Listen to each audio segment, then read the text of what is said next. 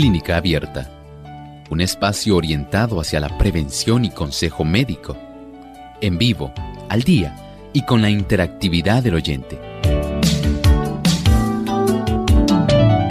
Clínica Abierta, poniendo al doctor a su alcance para un diálogo claro y honesto, porque nos importa su bienestar y salud.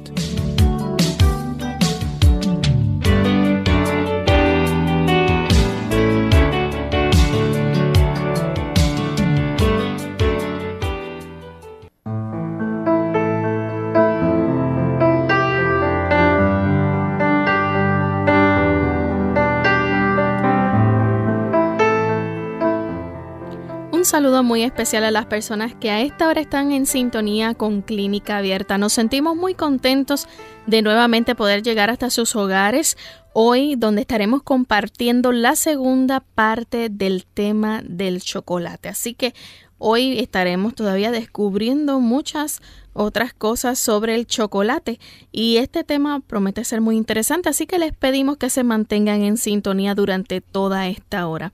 Un saludo muy especial a todas aquellas personas que ya se han conectado a través de nuestra página web www.radiosol.org.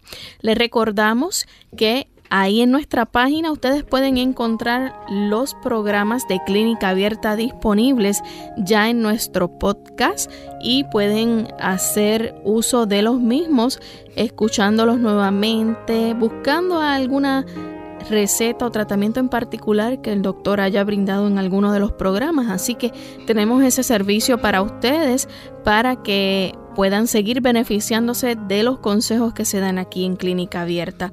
De igual forma, saludamos a todas las personas que nos escuchan en Uruguay, en Nueva York, en Perú, en Venezuela, en Guatemala, en Costa Rica, también en Argentina, Ecuador, Chile, Belice, Honduras, en España, en Panamá, también localmente aquí en Puerto Rico y todos aquellos que ya se encuentran sintonizándonos a través de la internet, que sabemos que son muchos las personas y que diariamente hacen contacto con nosotros. Así que hoy les extendemos una bienvenida muy cordial y esperamos que se queden junto a nosotros durante esta hora donde estaremos recibiendo entonces muy buenos consejos. En esta ocasión el pensamiento saludable es en relación al efecto de todas las bebidas que contienen cafeína. Parecida resulta también la acción del café y de muchas otras bebidas populares. El primer efecto es agradable se excitan los nervios del estómago y esta excitación se transmite al cerebro que, a su vez, acelera la actividad del corazón y da al organismo entero cierta energía pasajera. No se hace caso del cansancio. La fuerza parece haber aumentado. La inteligencia se despierta y la imaginación se aviva. Tal es el efecto de las bebidas que contienen cafeína. Por eso en este día hacemos muy bien en atender lo relativo al chocolate. ¿Por qué? Precisamente una de los ingredientes que contiene el chocolate es la cafeína. Bien, pues vamos a comenzar precisamente hablando sobre esto. Un breve resumen que quizás pudiéramos dar, doctor, a aquellos amigos que no nos sintonizaron la vez anterior donde estuvimos hablando acerca del chocolate, lo que este contiene. Mencionamos que hay alrededor de 400 químicos en el chocolate. Y usted nos habló precisamente entonces de la cafeína, los efectos que puede provocar también este, que anteriormente los hemos discutido con nuestros amigos, cómo se altera el sueño, cómo puede producir ansiedad en las personas y sobre todo el sistema nervioso pues se ve afectado. Pues correcto, la cafeína tiene un efecto bien específico. Va a erosionar el sueño, va a producir este tipo de hormigueo en los nervios, a la misma vez que va minando la habilidad que tiene el cuerpo, digamos, para combatir un dolor de cabeza. Y por supuesto, si usted no lo sabía, mientras más oscuro el chocolate, mayor cantidad de productos se esconden en él. Pero no es solamente la cafeína, Lorraine. Podemos hablar de la teobromina, que a manera de un recuento, ya hemos visto cómo tiene un efecto que es bastante preocupante. Saben ustedes, produce atrofia de la glándula del timo, que es una glándula necesaria para poder nosotros combatir eficazmente las infecciones. Afecta los testículos. Produce degeneración en aquellas células que dan lugar a los espermatozoides y como si fuera poco, puede afectar otras partes de nuestro cuerpo, dado que es bastante potente. Hay otros productos de esos 400 químicos que contiene el chocolate, como la feniletilamina, un estimulante del cerebro que tiene cierta relación con otras drogas que se prescriben y que cuando se combinan van a formar sustancias que van a activar químicamente al cerebro y a la vez esto va a afectar al sistema límbico, ese sistema que tiene que ver con nuestro comportamiento. Y saben ustedes, gracias a, esa activación de la feniletilamina, es la razón por la cual tantas personas tienen ansiedad por el chocolate. Hay otras sustancias que son las endorfinas, correctos. Y estas endorfinas tienen ese tipo de efecto opioide, un efecto psicoactivo. Y esto está bien relacionado con los circuitos motivacionales en la región límbica de nuestro cerebro. Hay también otras que se llaman las anandamidas. Podemos decir que son esas que le van a proveer a la persona esa sensación de felicidad, de dicha, como un pasaporte directo a esa, ese tipo de ambiente tan especial en que muchas personas desean estar, tal como ocurre como cuando las personas utilizan la marihuana, exactamente. Y aquí hay cierta relación eh, química en este tipo de sustancias. Las anandamidas que contiene el chocolate tienen un efecto farmacológico múltiple, una interacción que va a tener también otros efectos, no solamente el que la persona se sienta más fuerte, más alerta, más atento, más feliz. También tienen un fenómeno de interacción que va a dar lugar a la arteriosclerosis, a la hipertensión y por supuesto también al cáncer. Hablamos del salsolinol, un alcaloide que se encarga de empujar en el sistema nervioso la producción de la dopamina. Hay ciertos tipos de bloqueadores que se producen, otras sustancias se van a estar también estimulando en el sistema de la pituitaria y esto tiene mucho que ver en relación a la adicción al chocolate. Y así podemos seguir enumerando cómo las diferentes áreas del sistema nervioso se van afectando sencillamente cuando las personas consumen el chocolate, que no es solamente el aspecto del sabor y del dulce, están también junto con este paquete tan dulce y tan sabroso los 400 químicos que tienen efectos tan diversos como en nuestro comportamiento, nuestra capacidad de enfrentar las emociones, nuestra capacidad de juzgar, nuestra capacidad de explorar, todo esto se afecta de una u otra forma a consecuencia de estos químicos que con tanto gusto se consumen. Doctor, hay alrededor de unas 1200 calorías en una libra de chocolate. Esa es la razón, Lorraine, por la cual el chocolate se ha probado que es una de las causas de obesidad. De obesidad.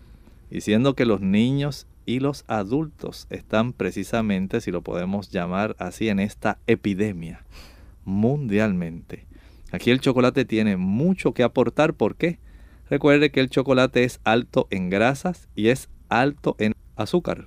Y es que el chocolate tiene esta capacidad eh, inicial de combinar estos dos problemas, mucha grasa y mucha azúcar. ¿Por qué?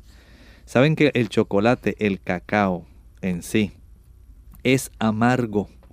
Nadie se comería el cacao directamente porque no tiene un sabor que es gustoso. Así que al ser procesado entonces tiene estos aditivos. Exactamente, es la única forma como se puede hacer para que la mayor y mejor forma de disfrazarlo, para que sea apetecible por las personas, sea añadiéndole estas grandes combinaciones de azúcar para que sea muy dulce y bastante grasa de tal manera que tiene esta capacidad, como usted recordará, de derretirse en su boca y de que usted sienta esta combinación que tanto contribuye a ese potencial para que las personas ansíen, ansíen y ansíen el comer chocolate. Aparte de esto, doctor, háblanos un poco acerca de, de dónde se deriva el chocolate, de dónde se obtiene este, cómo, es ese proceso en el cual se va formando entonces finalmente lo que nosotros comemos como el chocolate, porque nos habló del cacao. Como no, está interesante. Se deriva directamente de un tipo de frijol, podemos decir así, de una habichuela, de una semilla, la semilla del chocolate, y que esta semilla está dentro justamente de este fruto que nosotros conocemos, que es el cacao. Este se cultiva en las regiones tropicales en todo el mundo y en nuestra América es muy frecuente en las zonas tropicales el cultivo. Hay muchos países donde se cultiva activamente el cacao. Y saben ustedes, se corta este tipo de, podemos decir que es una vaina el cacao porque adentro tiene una gran cantidad de semillas que eventualmente son las que van a prepararse y a procesarse para extraer el chocolate. Y así que es como una bichuelita. Es la semilla sí, mm. pero el fruto en sí o la vaina, si podemos presentar de esta manera el término correcto, la vaina de que se obtiene justamente las semillas, queda adherida directamente al tronco y es grande. Este tipo de, vaina grande, el fruto en sí del cacao, se va cortando de los árboles y se va apilando. Se hacen grandes pilas, las cuales se dejan fermentar. Este es un proceso que va a demorar ocho días. Durante este periodo, ya sabemos que el aspecto sanitario es muy pobre, si acaso. Va a estar expuesta esa, esa vaina que se va fermentando está expuesta a los insectos, está expuesta al tráfico humano y animal, o sea, pueden pasarle por encima diferentes roedores, personas, no hay nada que las esté protegiendo. También se ha encontrado que es muy fácilmente eh, asediada por las ratas. Ahí comienzan las bacterias, los hongos, y la temperatura del ambiente cálido en el cual se van apilando estas vainas a hacer este proceso de fermentación. Aún hasta unas sustancias que se llaman aflatoxinas se van produciendo.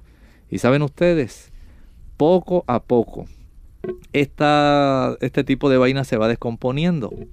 De las semillas internas, una vez se han secado al sol, entonces se procede a tostar y de aquí se obtiene ya lo que se le llama el licor de chocolate. Es una sustancia bastante amarga y que tiene una consistencia parecida a la crema de maní, a la mantequilla de maní o mantequilla de cacahuate o cacahuatina, como se le llama en algunos lugares.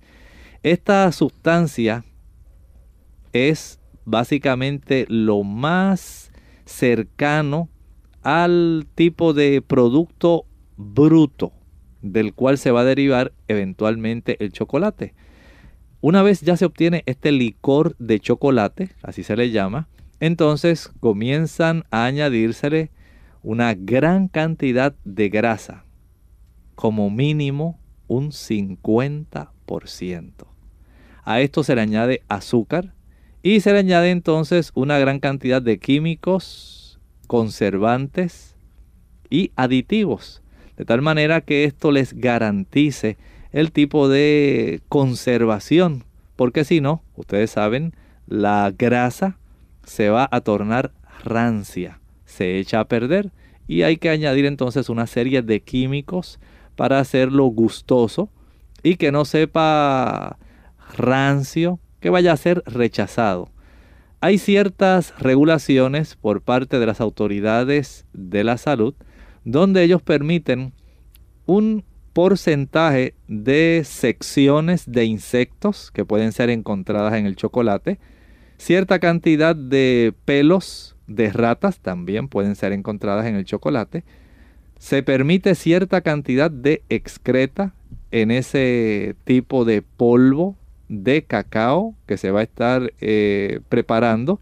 Y así podemos decir que dentro de toda esta situación, parte de la manufactura del chocolate se va a apreciar cada uno de estos ingredientes no deseables, pero que sí, por ley y regulación de cada uno de los gobiernos, se le permite porque ellos entienden que es prácticamente imposible que usted tenga un producto totalmente libre de estas partículas indeseables.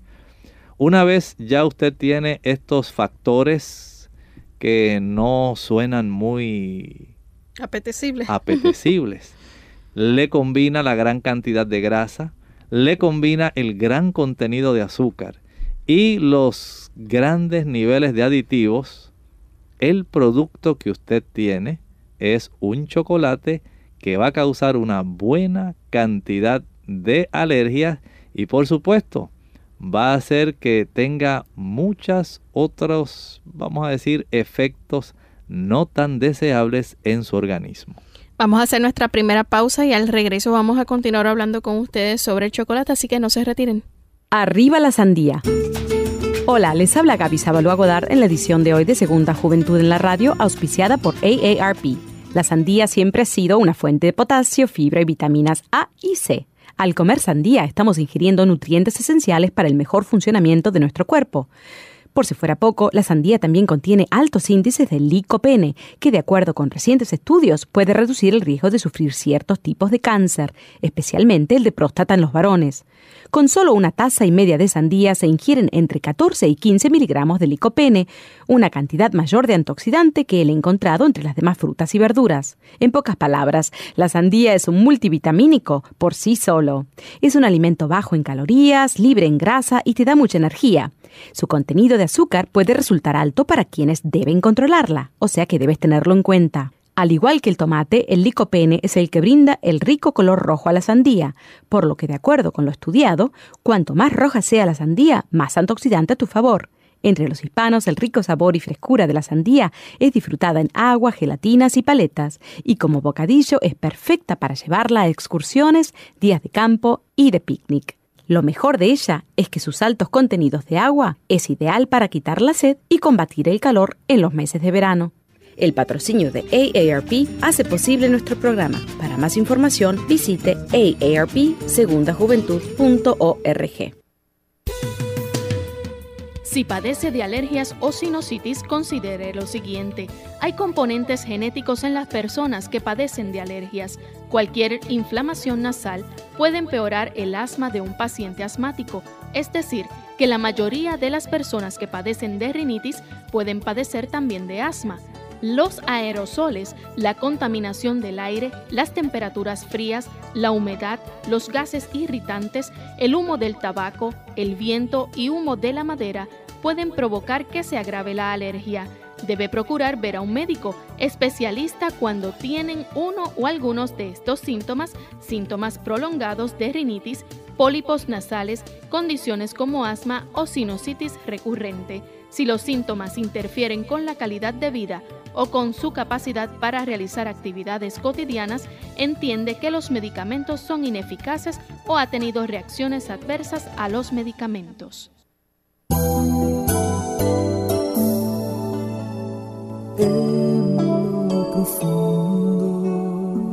de tu corazón sientes que la vida puede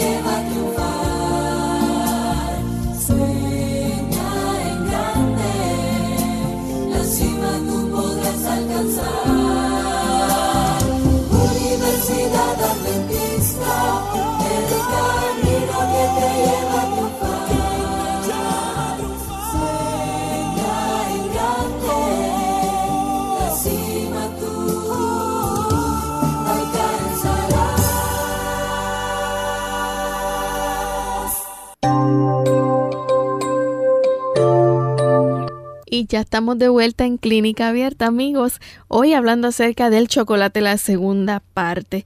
Y justo antes de la pausa, el doctor nos habló acerca, ¿verdad?, de cómo es ese proceso para obtener el chocolate desde sus inicios hasta que se finaliza y comercialmente entonces se encuentra en los diferentes establecimientos para el consumo de las personas.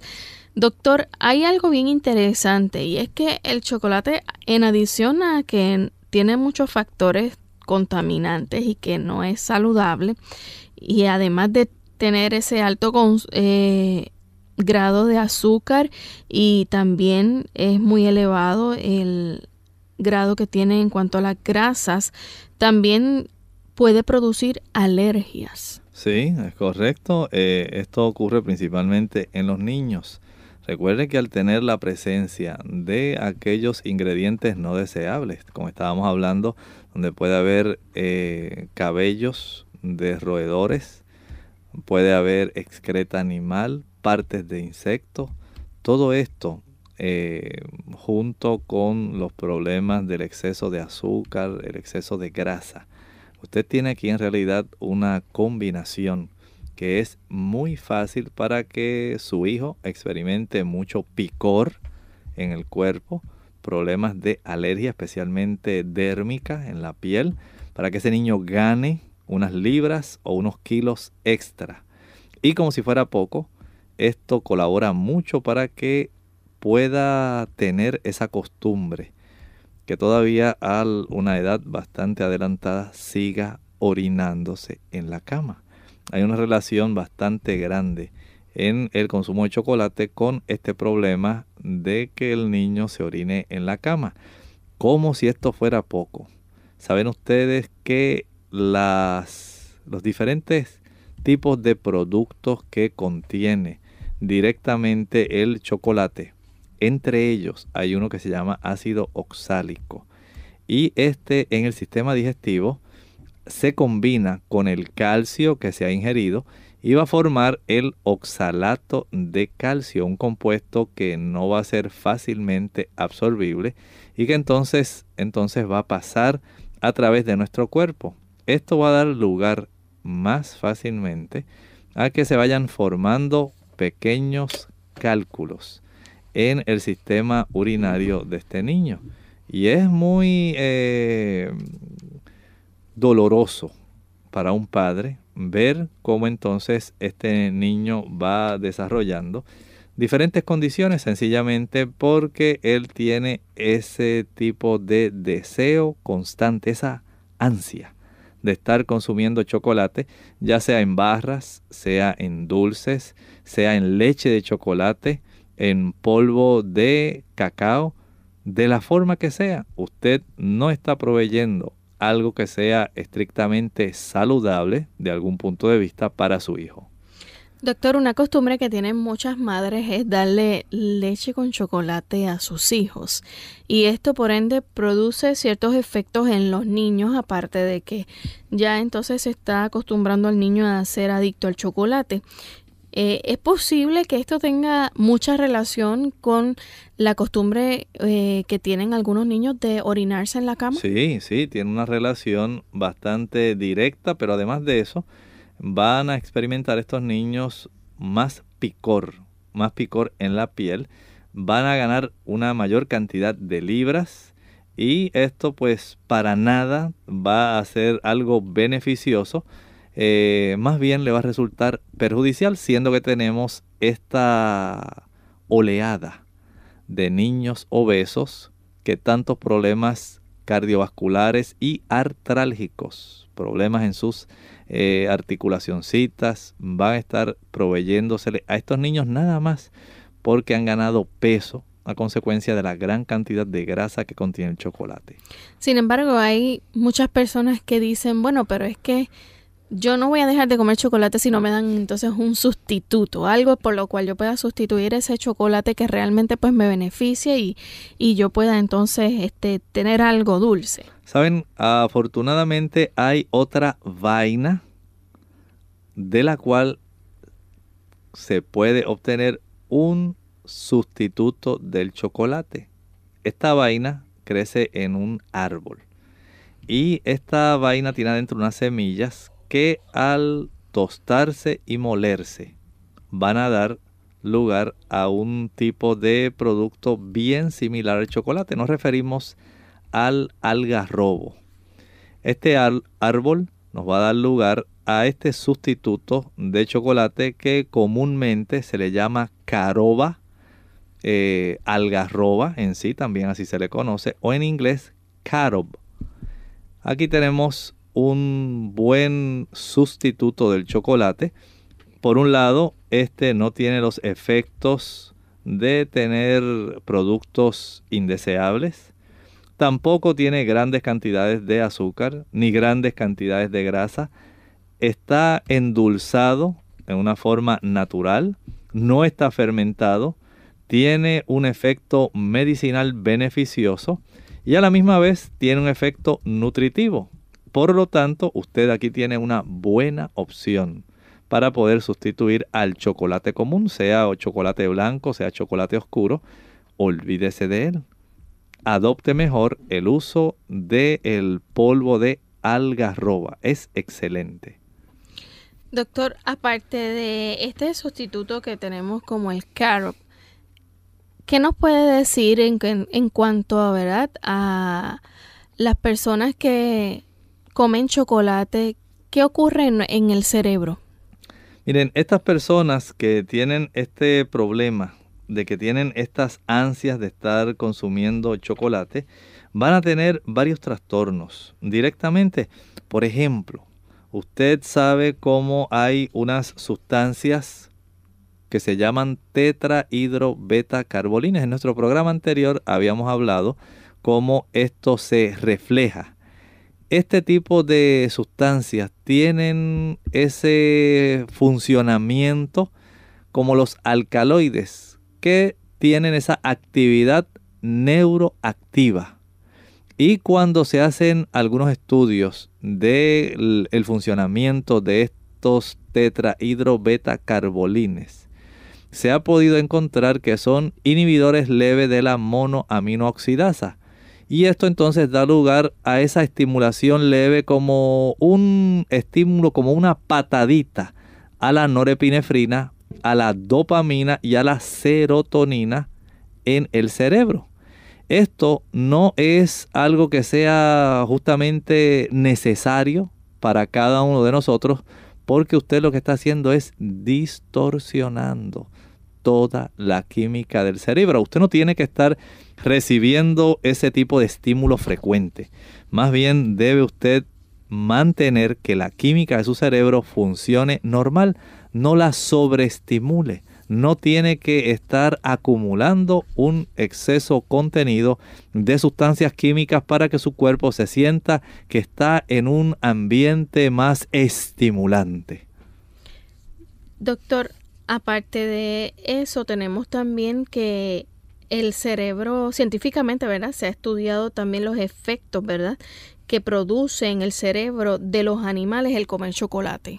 Bueno, ustedes tienen que entender que hay ese tipo de ansia, como estábamos hablando, que no ocurre solamente en los animales, también en el ser humano se ha podido eh, encontrar, porque se han hecho estudios entre estudiantes universitarios. Se hizo en Pensilvania hace unos años atrás y las encuestas que se realizaron detectaron que tanto entre los hombres como entre las damas hubo una gran afinidad por el ansia de comer chocolates y en las damas, adivinen qué, principalmente en los días antes de la menstruación. ¿Y saben por qué? Es que el chocolate contiene metilsantinas, sustancias químicas tales como la cafeína, que a veces uno pudiera decir, bueno, eso no tiene ninguna relación. Bueno, cuando usted combina esa metilsantina con el dulce en sí, el azúcar que compone el chocolate, usted va a tener entonces un motivo más que suficiente para poder usted eh, sentir ese deseo insaciable de seguir consumiendo una sustancia que eleva su estado anímico precisamente en momentos cuando usted piensa que usted lo necesita. Hacemos una pausa y al regreso continuamos entonces con nuestra discusión. Más vale prevenir que curar. Hola, les habla Gaby Zabalúa en la edición de hoy de AARP Viva, su segunda juventud en la radio, auspiciada por AARP. Cuando de perder peso se trata, muchos de nosotros pensamos que es necesario realizar grandes cambios en la dieta para eliminar las libras de más. Pero no es así. Los pequeños cambios en el estilo de vida y la alimentación son los que a la larga hacen la gran diferencia. Aunque pequeños, estos cambios pueden ser muy beneficiosos para la salud, ya que consisten en reemplazar un alimento dañino por otro saludable. Por ejemplo, la próxima vez que queramos usar mantequilla o manteca para cocinar, cambiémosla por una margarina sin grasa saturada, aceite de oliva o canola que resultan menos perjudiciales. En este mismo contexto, en vez de aderezar con salsas cremosas, alternemos con salsas de base de tomate, que son más ligeras. Si ya empezamos una rutina de ejercicios y queremos complementar con una dieta equilibrada, otro pequeño cambio es usar pasta de cereal integral en vez de pasta blanca. De igual modo, en vez de freír nuestras comidas, podemos cocinarlas a la parrilla, vapor o rostizarlas. Finalmente, no debemos olvidar el agua. En vez de jugos de refresco saturados de azúcar, consumamos por lo menos 8 vasos de agua por día. El patrocinio de AARP hace posible nuestro programa. Para obtener más información, visita aarpsegundajuventud.org oblicua viva.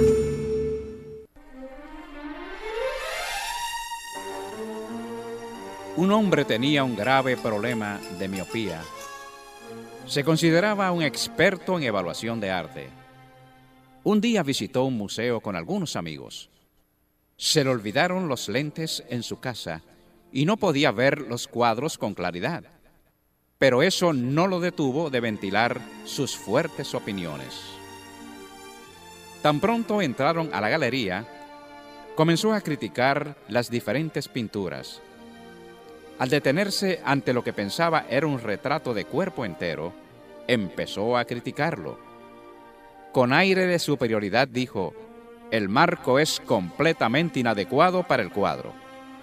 El hombre está vestido en una forma muy ordinaria y andrajosa. En realidad el artista cometió un error imperdonable al seleccionar un sujeto tan vulgar y sucio para su retrato. Es una falta de respeto. El hombre siguió su parloteo sin parar hasta que su esposa logró llegar hasta él entre la multitud y lo apartó discretamente para decirle en voz baja, Querido, estás mirando un espejo. Muchas veces nuestras propias faltas, las cuales tardamos en reconocer y admitir, parecen muy grandes cuando las vemos en los demás. Debemos mirarnos en el espejo más a menudo, observar bien para detectarlas y tener el valor moral de corregirlas. Es más fácil de negarlas que reconocerlas. Por eso es necesario hacer a un lado el orgullo, pues solo con humildad podremos ver nuestros defectos y corregirlos. El que encubre sus faltas no prosperará, mas el que las admite y se aparta alcanzará misericordia.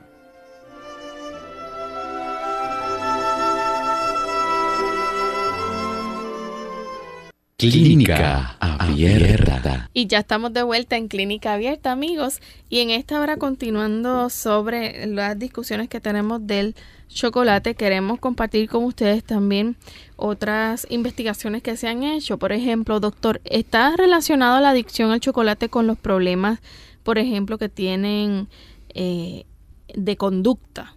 Los problemas de, de conducto, comportamiento que puedan tener las personas. Sí, y es que hay problemas de comportamiento que tienen una íntima relación con los problemas del el consumo de alimentos.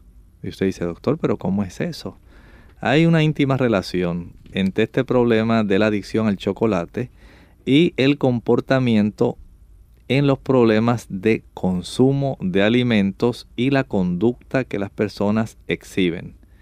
Cuando hay ciertas ansias del chocolate, si usted tiene esa adicción, usted va a mostrar un comportamiento mucho más excitado, va a tener unas ansias mayores, va a experimentar un afecto más negativo y va a consumir mucho más chocolate que aquellos sujetos que no tienen este tipo de situación donde el cuerpo necesita del chocolate para seguir funcionando. Esto fue lo que se encontró en la Universidad de Tampere en Finlandia. ¿Saben ustedes cuando hay una relación donde parece que hay ese tipo de ansia por el consumo del chocolate? Esa combinación de químicos, de mecanismos fisiológicos, de mecanismos psicológicos, de problemas sensoriales y todo esto se acentúa gracias a los problemas hormonales o situaciones emocionales. Todo esto es lo que va a dar lugar a que haya un factor que pueda estimular el aspecto del ansia del consumo de chocolate. Por eso no podemos pensar solamente en un solo factor conocido. Más bien podemos hablar de una combinación de problemas químicos, sensoriales, psicológicos, eh, problemas hormonales y situaciones de emociones. Por eso parece que el chocolate, al combinar todo este esta ansia en sí química, el aspecto sensorial, los mecanismos psicológicos y aquel tipo de situación donde las damas están mucho más activas, ya sea por la acentuación de los estímulos hormonales y las situaciones en su, vamos a decir, en su ambiente inmediato, en su estado anímico, es lo que explica por qué químicamente el chocolate es tan fácil para que las personas lo ansíen porque no podemos relacionarlo con un solo factor que pueda explicarnos todos los datos de lo que está ocurriendo. Quiere decir, doctor, que entonces el chocolate y los estados de ánimo se pudieran decir que están bien relacionados, que tiene un gran impacto entonces el chocolate en ese estado de ánimo. Mm, decididamente, eso fue lo que el doctor Benton encontró. Él observó que aquellas personas que siempre tienen estas ansias por el consumo de chocolate aumentan más cuando la persona se siente emocionalmente en su pico más bajo. Así que hay una relación. Ellos saben que cuando se sienten deprimidos emocionalmente, que no están satisfechos, quisieran sentirse nuevamente activos, felices, alegres, necesitan consumir algo y es esta sustancia que es un cóctel químico que tanto influye en el estado anímico. Pero no se queda ahí porque estudiando todavía aún más sobre los efectos del chocolate, no solamente al comer chocolate eh, produce cambios en el estado anímico, sino también el oler el chocolate. ¿Nos puede hablar un poco acerca de la investigación que se realizó, por ejemplo, en la Universidad de London? Sí, saben ustedes que aún las ondas del cerebro se registran y cambian, así como cuando se está haciendo un electroencefalograma. Y saben ustedes que nada más cuando una persona huele el chocolate, esto inmediatamente produce una reducción en la actividad de las ondas Z. Esto es algo sumamente revelador. Ustedes recuerdan aquel tipo de experimento de condicionamiento clásico de Pavlov con los perros, que cuando se escuchaba la campanita, ya el perro estaba salivando, porque él sabía que inmediatamente después venía la comida. Algo así ocurre con el chocolate. Nada más el olfatear el chocolate puede hacer que cambien las ondas eléctricas que indican el funcionamiento del cerebro.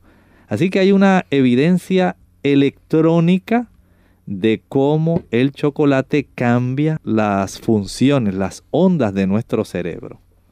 También el chocolate es un, vamos a decir, un detonante para producir la migraña. Es correcto. Podemos decir que según los hallazgos que se hicieron en Londres, en la clínica para la migraña de la princesa Margarita, se pudieron comprobar en 429 pacientes cómo sencillamente estas personas comenzaban a desarrollar problemas migrañosos cuando ingerían chocolate. ¿Saben ustedes esto? Como el chocolate y el queso ambos tienen ese potencial de desencadenar fácilmente este problema de un ataque migrañoso. Usted lo consume e inmediatamente se desencadena. Aparte de esto, doctor, ¿el chocolate también puede llegar a producir acidez? Bueno, ustedes han escuchado de la hernia del esófago. ¿Saben ustedes? Tiene una íntima relación con el reflujo gastroesofágico esa sensación donde usted en la boca del estómago, ahí siempre tiene como un tipo de malestar. Dice, siento como que me estuviera quemando ahí. ¿Y saben ustedes algo? Cuando una persona ingiere chocolate, se reduce significativamente la presión que el esófago en esa área, ustedes saben que ahí tenemos una válvula. Esa válvula al finalizar el esófago se llama la válvula del cardias. Cardias por su proximidad al corazón. Y cuando la persona ingiere chocolate, se reduce prácticamente a la mitad la presión que ejerce esa válvula para permanecer cerrada. Es decir, el consumo de chocolate permite que esa válvula cierre en una forma incompleta. Cuando esa válvula cierra en forma incompleta, el contenido del estómago fácilmente, con todo y su acidez, puede retornar hacia arriba, hacia el esófago, produciendo este tipo de sensación quemante. Noten entonces cómo el chocolate tiene una íntima relación con la esofagitis producida a consecuencia del reflujo. Si usted padece de reflujo y quiere evitar que el problema siga adelantando, no consuma chocolate, porque va a permanecer entreabierto, no va a estar totalmente cerrado y esa erosión por la acidez que va a estar subiendo va a estar produciendo bastante daño degenerativo en la mucosa del esófago. Esto eventualmente hay personas que puede dar lugar al desarrollo de cáncer del esófago. También se hizo otro estudio en un grupo de personas en Francia. Eh, estos midieron los efectos de, del comer una y media onzas o 45 gramos del chocolate oscuro, del dark.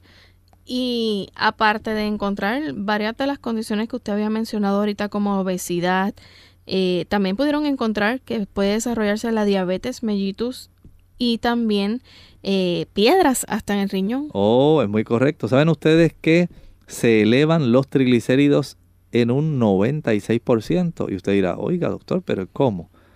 ¿Saben ustedes la gran cantidad de azúcar que le añaden al chocolate? Sí, y la gran cantidad de grasa. Esto en conjunto permite que se eleven las cifras de triglicéridos en una forma descomunal. Pero no solamente los triglicéridos. Digamos que ustedes de esas personas que tienen antecedentes de producir cálculos en la orina, piedras.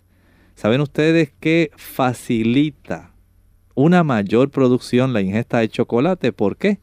Porque el oxalato que contiene el chocolate, este va a combinarse con sustancias como por ejemplo el calcio que usted va a ingerir y comienza a elevarse en el cuerpo. Esto a su vez es expulsado a través de la orina y da lugar a la urolitiasis, a las piedras o cálculos urinarios.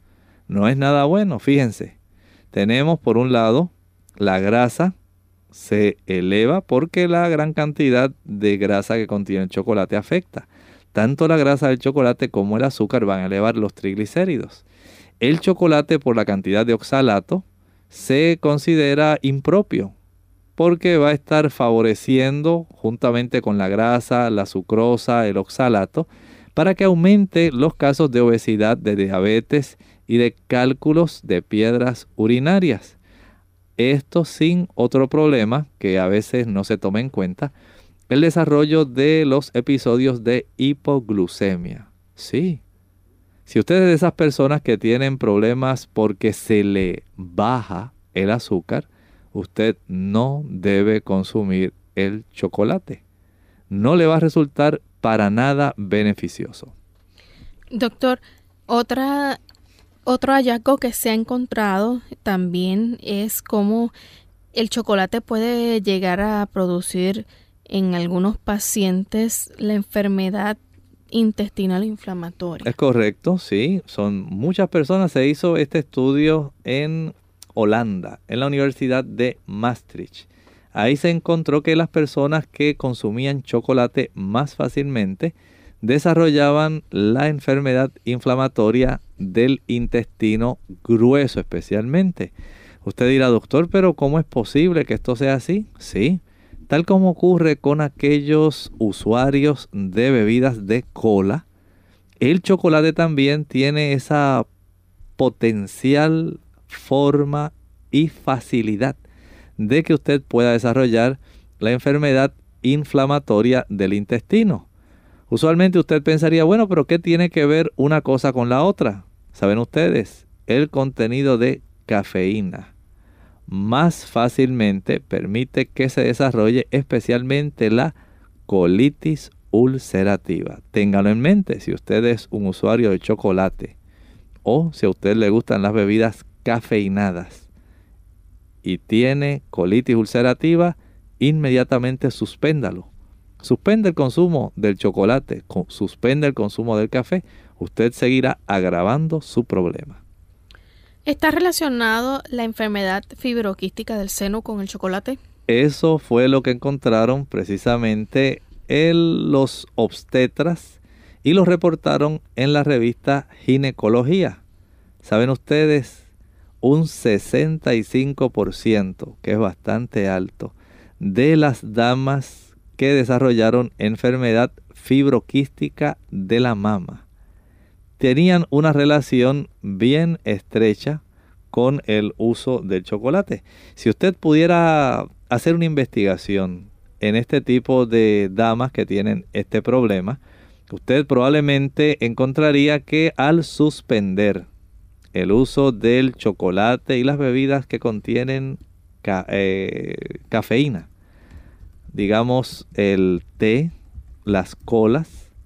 Mire, prácticamente de 6 a 8 meses después de nada más haber dejado estos productos, van a desaparecer esos nódulos palpables que le molestan a usted ahí en el seno. Se va a eliminar el dolor se va a eliminar esa sensación de mucha sensibilidad a la palpación del seno e incluso ese tipo de secreciones que salen del pezón, prácticamente con usted eliminar el café, el té, las colas y el chocolate de su dieta, inmediatamente usted va a pasar por alto este problema que aflige a tantas damas. La causa, ahí está.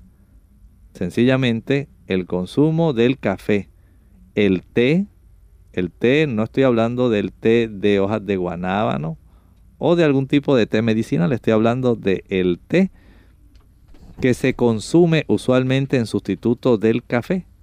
Las colas y el chocolate son las principales causas para que estas damas tengan esta enfermedad fibroquística mamaria. ¿Cuántas damas pudieran evitarse procedimientos como las biopsias y otros que resultan innecesarios si sencillamente eliminaran los productos cafeinados de su alimentación? Aparte de esto, también está muy relacionado la cafeína con el retraso del crecimiento uterino o intrauterino. Intrauterino, sí, es muy sabido esto. Se hizo en Canadá este estudio con 7000 damas, a quienes se les pudo asociar este aumento en el riesgo. ¿Saben en qué era el riesgo? Retardo en el crecimiento. Imaginen usted, usted que quiere que su niño nazca saludable, que tenga un buen peso, y que tenga una talla que usted diga, oh, salió a su papá grande como su papá. Pues saben ustedes, usted puede sencillamente retardar este crecimiento prácticamente y llevarlo a que entre en la percentila 10. ¿Por qué? Usted dice, ¿cómo es?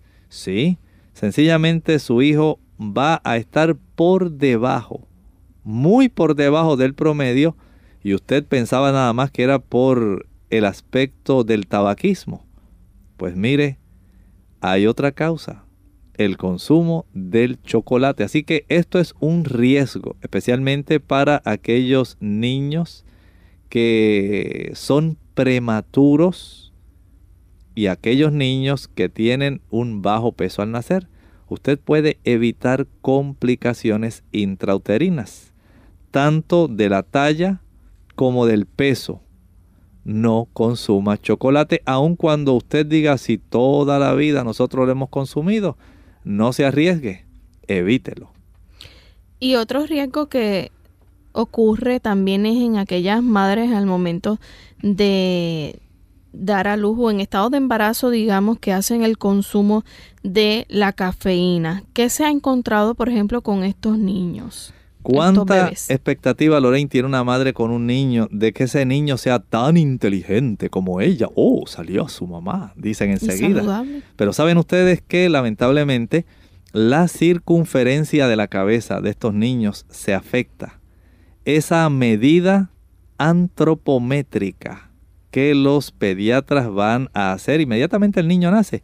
No solamente miden la talla, sino también la circunferencia del cráneo porque esto tiene una relación muy estrecha con el desempeño potencial eventual de un niño al crecimiento. ¿Saben ustedes qué se afecta cuando usted ingiere té? Y recuerden, estoy hablando del té no de plantas medicinales, sino el té que sustituye al café. Cuando usted ingiere té, café o estos refrescos o productos de soda que son cafeinados, usted va a tener muchos problemas. Las damas que consumen estos productos se ha encontrado que tienen problemas directamente con el peso del bebé es mucho más bajo y la circunferencia craneal de estos niños es menor. Esto es aún cuando las damas no sean usuarias de tabaco. No ten en cuenta cuántos efectos produce el chocolate en la descendencia por usted sencillamente no haber hecho caso a los efectos adversos que este producto tiene en la progenie. Doctor, Son muchos entonces los efectos que causa el chocolate en las personas. Eh, ya hemos visto también cómo se afecta directamente el estado de ánimo de las personas. Doctor, aparte de esto, ¿qué más nosotros podemos encontrar en el chocolate? Bueno, hay... Si Porque las personas dicen que tiene también beneficios. Bueno, algunas personas dicen esto y dicen, ah, pues tiene antioxidantes, doctor, y ya usted sabe que no podemos ver nada más lo malo, doctor, también lo bueno. Si usted pudiera poner en balanza, Lorraine, lo bueno y lo malo. Es más lo malo que tiene. Hay mucho más daño en el chocolate que el beneficio que puede proveer. Esto es sin mencionar el efecto que tiene aumentando la lipoproteína A a consecuencia del ácido esteárico, cómo favorece una mayor coagulación. Desea usted que se le formen coágulos en una forma espontánea. Cuando usted mira los riesgos y los beneficios, en realidad no vemos prácticamente un beneficio que sea significativo. Pero cuando nosotros vemos el uso del algarroba, ah, ya el asunto es diferente. La algarroba o carop o caroba tiene una buena cantidad de calcio, vitamina E, tiene grupo B, tiene minerales, tiene pectina y lignina. No en balde Juan el Bautista utilizaba la algarroba como su alimento. Había tanto beneficio que bien valía la pena consumirla para llegar a ser el precursor de nuestro amado Salvador Jesucristo. Así que amigos, de esta manera nosotros concluimos que no recomendamos entonces el consumo del chocolate. Usted tiene una buena alternativa entonces en el caro. Así es, no lo piense dos veces. Quítese ya de estar utilizando el chocolate y cambie a la algarroba. De esta manera concluimos nuestro programa en el día de hoy. Les invitamos entonces a que mañana nos sintonicen nuevamente, pero antes de despedirnos dejamos con ustedes esta reflexión. En Tercera de Juan, el versículo 2, encontramos aquel versículo tan hermoso. Amado, dice, yo deseo que tú seas prosperado en todas las cosas y que tengas salud, así como prospera tu alma. Siempre el deseo del Señor para nosotros es lo mejor. Y el Señor desea que nuestra salud sea completa, una salud que abarque todas las dimensiones de nuestro ser, el aspecto espiritual, el aspecto mental y por supuesto el aspecto físico. Dios desea verte feliz, desea verte saludable. Abre tu corazón y permítele a Él esa hermosa oportunidad. Con mucho gusto compartieron en el día de hoy el doctor Elmo Rodríguez Sosa y Lorraine Vázquez. Hasta la próxima.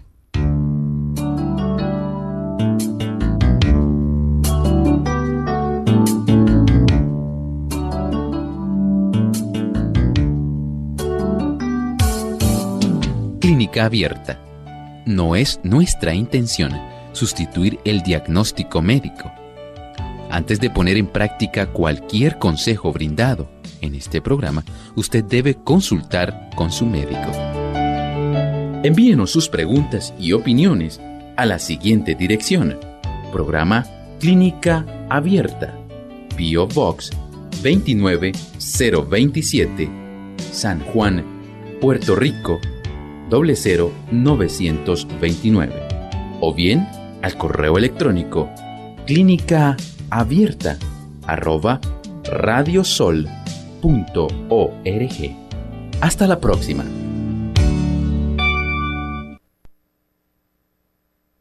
Clínica Abierta.